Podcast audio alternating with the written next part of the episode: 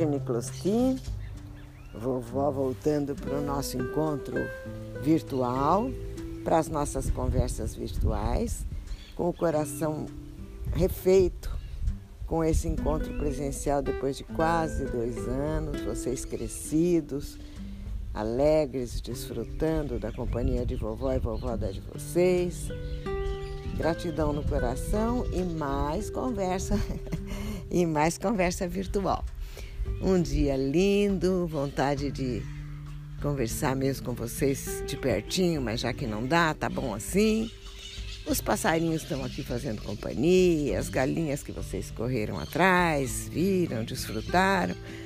E muito bem, vamos ao nosso assunto de conversação hoje, né? Do Cotiniclosti e que seja alguma coisa bem aproveitável para vocês. Talvez até eu fale um pouco demais hoje, que é para não me sentir tão solitária, né? uma vez que vocês já se foram, foi uma passagem meteórica, mas que iluminou muito. E, e também porque eu pretendo, vou ver se eu consigo concluir essa linha de raciocínio que eu comecei sobre o, o budismo e o cristianismo, né? Dentro da minha inquietação, das minhas dúvidas, da minha problemática ligada à espiritualidade. Hoje mesmo, antes de começar a conversar com vocês, eu pensava se existe alguma diferença muito considerável entre religiosidade e espiritualidade. Não sei, não tenho essa informação, mas me ocorre que talvez religiosidade seja é, um, um vínculo íntimo e pessoal com o sagrado, com o divino, é, mais, mais o aspecto da conexão com o divino. E espiritualidade talvez seja essa dimensão já alcançada de conseguir escapar do material, do que é concreto e, e nos remetermos ao que há de mais, de mais sublime, né? de mais divino, de mais criador e criativo e, enfim, mais próximo de Deus. É difícil falar, né? Difícil nominar, difícil explicar, mas sentir vocês conseguem, com certeza. E religião é outra coisa que a gente já tem falado muito. Né? Religião a gente tem falado. Aliás, é, um dia desses, a tal da serendipity, a tal da sincronicidade, a tal da da mão mágica que nos traz coisas, apareceu na tela do meu celular, não sei nem como, nem me lembro como, uma frase que eu vou ler aqui. Fui pesquisar um pouquinho para saber quem disse isso, porque aparecia apenas o nome. Eu vou ler para vocês isso aqui. Temos muito que conversar hoje. Não sei nem se eu consigo acabar o que eu planejei. Mas a vovó, a vovó tem tempo sem vocês aqui, é, já que não podemos desfrutar da companhia, eu penso e compartilho meus pensamentos com vocês. A frase era a seguinte: eu vou ler, vou abrir aspas. Religião é uma garrafa com um rótulo. A espiritualidade é a coisa dentro dela. Muitos brigam pela garrafa e poucos bebem o conteúdo. Fecha aspas, o autor chama-se Owen Alik Shaladat. Eu não, não sei quase nada sobre ele, fui justamente procurar na internet o que, o que eu consegui sobre ele. Diz que é um especialista em cultura africana. Parece que ele estudou numa universidade chamada Universidade das Índias Ocidentais, que eu também, dando uma fuçada, entendi que é no Caribe. Mas eu não sei de onde é esse escritor, cineasta, diretor, roteirista, especialista em escravidão africana e em comércio de, dos árabes, é, comércio de escravos feitos pelos árabes.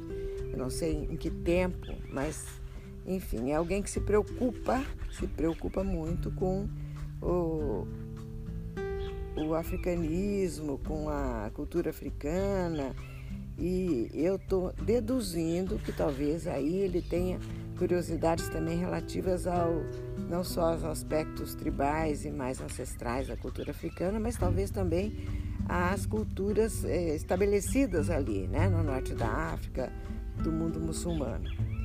E ele é conhecido sobre, por trabalhos sobre história da África, eh, por sua crença na justiça, sua, seu trabalho, seu envolvimento com, com justiça social, alguns ensaios sobre meio ambiente, educação, pacifismo, enfim. Gostei assim do, muito da, da pessoa sem, obviamente, conhecer quase nada dele, a não ser isso que, o, que a pesquisa na internet me, me proporcionou. E eu vejo, olha que interessante, né? O mundo que nós vivemos de conflitos é, absurdos, monstruosos, bárbaros, irracionais, por causa de religião. Meu Deus do céu! Conflito por causa de religião. E muitas vezes é, a gente pensa que, assim, um pouco menos informado, a gente pensa que os conflitos religiosos mais flagrantes são aqueles é, entre vertentes diversas do, do mundo muçulmano, dos, dos islamitas, por exemplo, entre xiitas e sunitas, e eu descobri que não, que tem conflitos muito sérios, muito sérios, entre, é, com, é, vamos dizer assim, nichos distintos de compreensão ou, ou visões diferentes de compreensão dos mesmos sunitas com sunitas, entendeu? Eu preciso que vocês se informem mais, eu também vou procurar me informar mais, mas Basta uma palavra ser interpretada diferente do que foi lido no Alcorão, ou basta uma palavra ser interpretada diferente do que foi lida no Evangelho segundo no, no, no Novo Testamento, no Evangelho de Jesus, ou, ou na Bíblia. Em todas as religiões acontece conflitos e muitas vezes bárbaros, violentos por causa de religião. Então, é uma coisa realmente assustadora. Eu acho que o mundo está num momento em que nós deveríamos, vocês jovens, crescendo e expandindo conhecimento, se tornando sábios, procurar é, alcançar uma espiritualidade, uma religiosidade que esteja além de qualquer disputa propriamente religiosa no sentido da instituição, do instituído, da religião em si.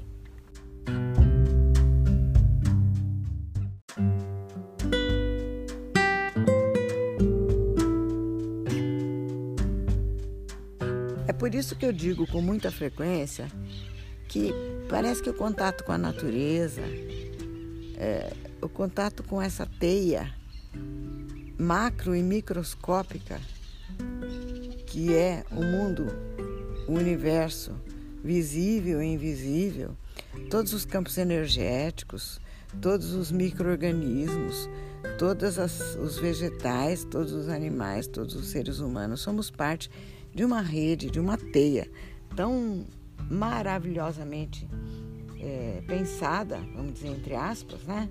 Mas projetada e que muitas vezes nós, a maioria das vezes nós humanos distorcemos, rompemos a teia, danificamos a teia. É, se pudéssemos, quisera, meus netos, que vocês venham a viver num mundo que viva em harmonia, que siga o caminho, que conheça o tal, o tal que é o caminho, que é o equilíbrio, que é a, a, convivência de todas as formas de vida, de todas as partículas, desde a poeira cósmica até o nosso Pai Criador, até a fonte de todas, fonte eterna de amor e de luz que tudo isso fosse uma unidade harmoniosa, como foi planejado, como é planejado, como é possível, como nós sabemos, dentro do nosso coração que pode ser. Aí a vovó volta para aquela questão, a dimensão interna, né? A dimensão interna do, do contato consigo mesmo, porque ninguém vai a lugar nenhum é, apenas procurando fora. Não sei quem foi que disse há pouco tempo, talvez tenha sido Leonardo Boff numa das aulas dele, e citando alguém, mas a mensagem foi a seguinte: quando eu entro lá no fundo dentro de mim, eu consigo me remeter ao fora e me ligar ao fora. E quando eu me ligo ao fora de uma forma profunda e verdadeira, eu consigo também penetrar no mais íntimo de mim mesma e é aí onde está Deus. É essa conexão né, do outro comigo mesma e com o sagrado. Mas vai, sem muita filosofia, vamos voltar. Quem fala mais e melhor do que a vovó, aquelas citações que eu, que eu penso no livro budista, uma conversa, um, um, um diálogo pertinente, né, o budista e o cristão, que eu não vou repetir novamente, venho falando disso há muitos episódios. Agora, nesse momento, eu vou ler um trechinho do Heródoto, que diz o seguinte.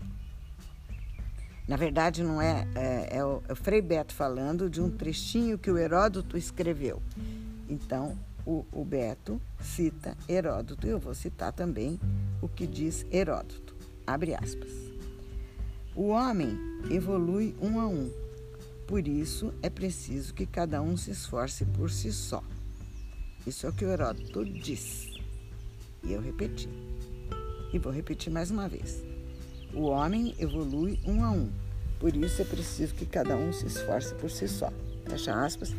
Eu também acredito que, que a evolução é, é um processo individual.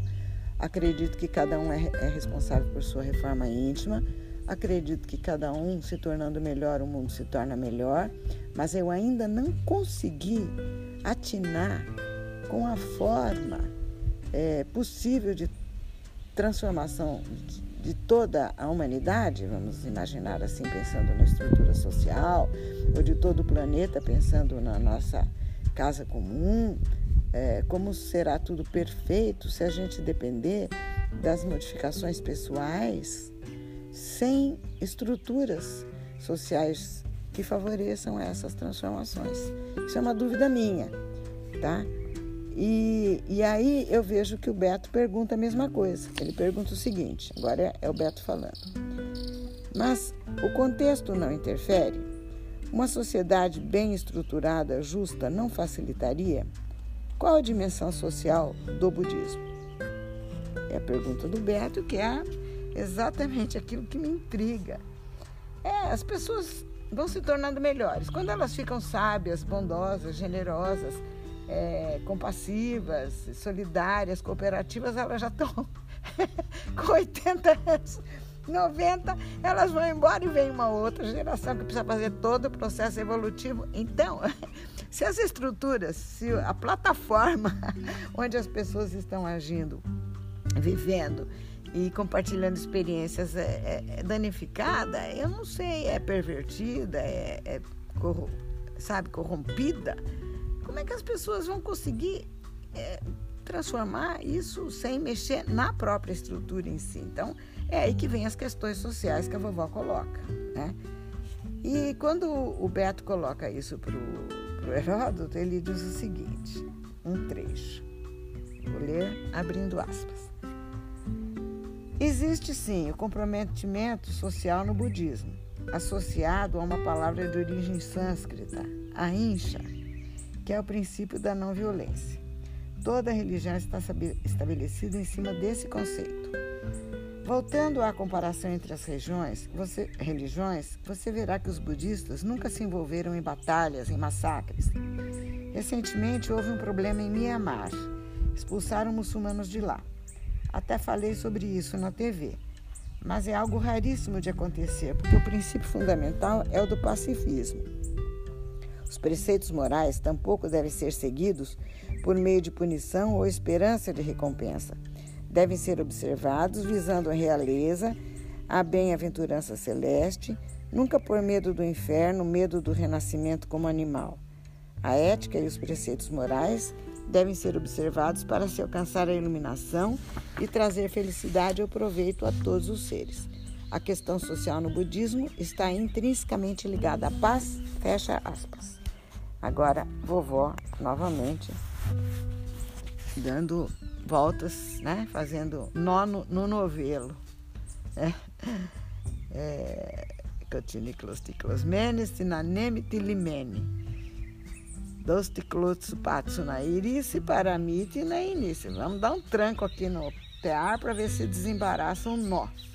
Como ter uma sociedade justa, pacífica, equilibrada, se uma porção de gente boa vive numa estrutura corrompida, onde alguns poucos, é, alguns poucos seres humanos, e se não são poucos no mundo atual, parece que são muitos, infelizmente, é aí que está a dúvida, né? Como é que cresce? O que, que cresce mais rapidamente? Se alastra a erva daninha ou as, as, as plantas curativas? É, é, é interessante que eu só consigo pensar nesse caminho. A, a força dos bons, a união dos bons deve ajudar a criar plataformas e estruturas melhores, mais justas, que possam que possam ajudar a subverter em algum momento, subverter né, de forma é, para benefício de toda a humanidade aquele ambiente no qual, social no qual nós vivemos. Em algum momento parece que em algum momento parece que um dos dois aqui fala alguma coisa é, referente a esse a esse dado que eu levantei agora, essa questão que eu levantei. Ah, sim, eu me lembro. Acho que é o Beto em algum momento que diz, mas é, sabe, se eu, se eu sou uma pessoa é, ainda jovem, muito jovem, sem condições de, de escolher o certo e o errado ainda, e vivo numa estrutura totalmente perversa, é, carente de tudo, de educação, de alimento, de tudo, é mais fácil me tornar um bandido. Então, a estrutura, o ambiente no qual a pessoa vive, é de responsabilidade de quem? Como é que isso funciona? Essa é a questão. É nossa, né? E a nossa ação deve ser dirigida de que forma? Então vamos continuar pensando e analisando. não vou dar respostas porque eu estou cheia de perguntas e é isso que eu venho fazer aqui, perguntar coisas. Perguntar coisas e ajudar vocês a, a, a formularem questões, a perguntarem coisas porque é muito mais inteligente fazer perguntas bem feitas do que ouvir respostas estúpidas que são dadas à torta à direita no mundo atualmente, sem que a gente sequer tenha perguntado. Né?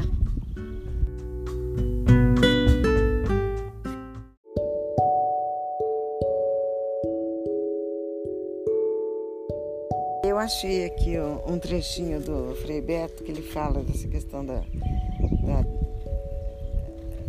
caminho vai de um bandido, por exemplo. Ele diz o seguinte: é, o, o, o Heródoto tinha comentado que não que o budista diz que não existe destino, que o destino está nas nossas mãos, que nós os construímos todos os dias com a nossa escolha, enfim. É verdade, é interessante. Aí o, o Beto faz uma observação. Ele diz o seguinte: eu vou ler, abre aspas. Nisso coincidimos. Não há destino. A nossa liberdade determina o que vamos ser, o que vamos ser, o que vamos fazer. Claro que há influências culturais, ideológicas, tudo isso, mas não existe destino traçado. Temos o livre-arbítrio, ou seja, somos livres para ser protagonistas da nossa existência. Se seguimos os preceitos de Jesus, o amor, a compaixão, a misericórdia, a paz, a justiça, Deus ajuda. Mas se quisermos ir no caminho contrário, podemos. Muitos seguem o caminho contrário até por força da ignorância. Quando estive na cadeia com os presos comuns, entendi melhor, melhor porque alguém vira bandido. É, vou fechar aspas aqui um minutinho, abrir parênteses para explicar que ele esteve na cadeia quando ele era jovem por conta de movimentos de é, chamados de subversivos, subversivos naquela época. A avó de vocês vivia na, na mesma universidade, sabia que todo mundo que pensava é, de uma forma diferente daquela que era proposta naquele momento por, por um governo imperialista americano que queria dominar a América Latina, como que é até hoje, eram, mas foram muito perseguidos naquela época, considerados comunistas e eram presos e torturados, tá? Não vou falar sobre isso agora, mas fecha parênteses. E vamos continuar o que ele estava dizendo abrindo aspas novamente. Quando estive na cadeia com os presos comuns, entendi melhor porque alguém vira bandido. convenci-me de que se tivesse tido a vida que tiveram, também seria bandido igual a eles. Nascer na miséria, apanhar de um pai bêbado, ver o pai bater na mãe, ficar amarrado dentro de casa quando os pais saem é muita violência. Não tem como exigir de uma criança dessas que se torne um ser humano normal. Poderia até haver recuperação se o sistema penitenciário fosse educativo, mas não é, é apenas punitivo. Muitos que estão no caminho do mal estão não por culpa deles, mas por culpa de uma estrutura social. Por isso, para nós cristãos, não basta a mudança do coração, é preciso mudar também as estruturas. E isso é simultâneo. Não adianta perguntar o que vem primeiro, a galinha ou o ovo. Vêm juntos. À medida que mudo meu coração, tenho a obrigação de mudar o mundo, de implantar a justiça. Fecha aspas. E comprem o livro, leiam o livro, procurem se informar, porque realmente é, é fantástico o que a gente ouve e como ajuda a continuar perguntando mais e mais e a fazer aquilo que está a nosso alcance e, no mínimo, nos posicionarmos né, contra injustiças, sobretudo contra a injustiça social.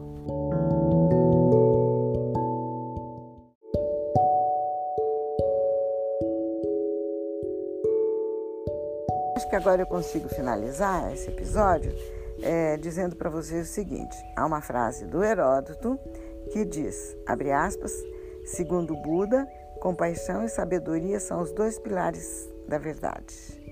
O que é sabedoria? É conhecer a verdadeira natureza da vida humana, ou seja, toda a ciência, tudo que existe em função da vida humana, na tentativa de melhorá-la. E compaixão significa abraçar a todos sem exceção. Não importa se é branco, se é preto, se é árabe, se é judeu, se é cristão, não interessa devemos abraçar todos sem exceção. Fecha aspas. E agora a voz de vocês, é, finalizando, vai dizer o seguinte: que é, a sabedoria para mim é uma das é um, das, um dos propósitos da vida.